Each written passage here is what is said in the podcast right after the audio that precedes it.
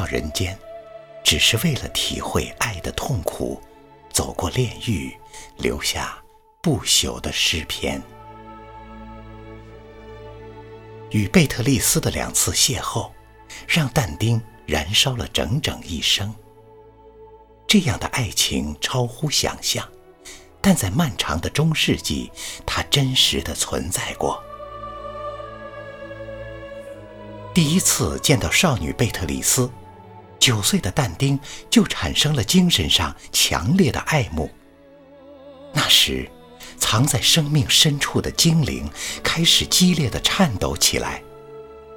若干年后，当他们在桥头再次相遇，惊鸿一瞥的瞬间，更是让但丁刻骨铭心。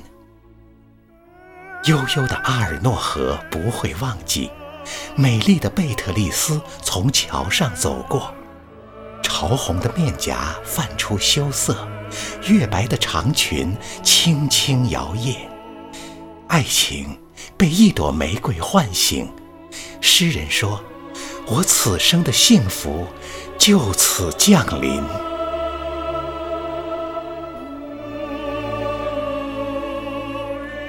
不过，幸福。只打了一个匆匆的照面，贝特丽斯最终嫁给了别人，几年后因病死去。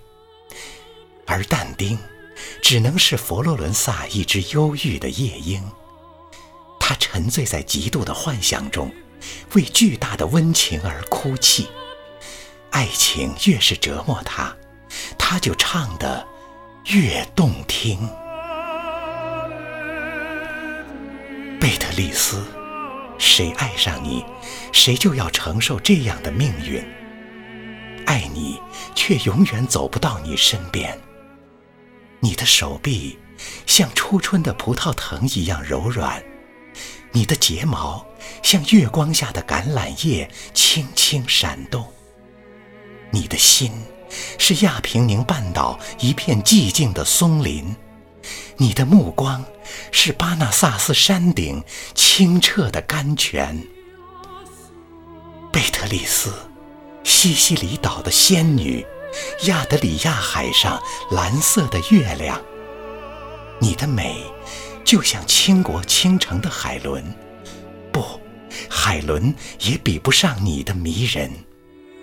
没有你，佛罗伦萨失去了笑容。没有你，整个世界都暗淡无光。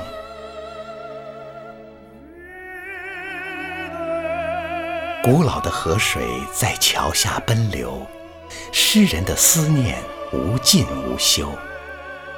漫漫长夜，抚慰心灵的钟声从圣母百花大教堂悠悠传来。诗人说。贝特丽斯是天国的玫瑰落到人间，而他的使命就是将玫瑰的芬芳化作永恒。于是，从第一部诗集《新生》到最后一部神曲，爱情也让但丁终成不朽。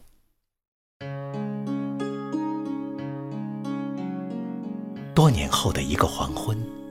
我踩着琥珀色的落叶走进诗人故里，穿过寂静狭窄的小巷，风中隐约有人低语：“嘘，脚步轻一点，再轻一点。”我抬起头，金色的斜阳透过窗台，正映照着一株娇艳的玫瑰。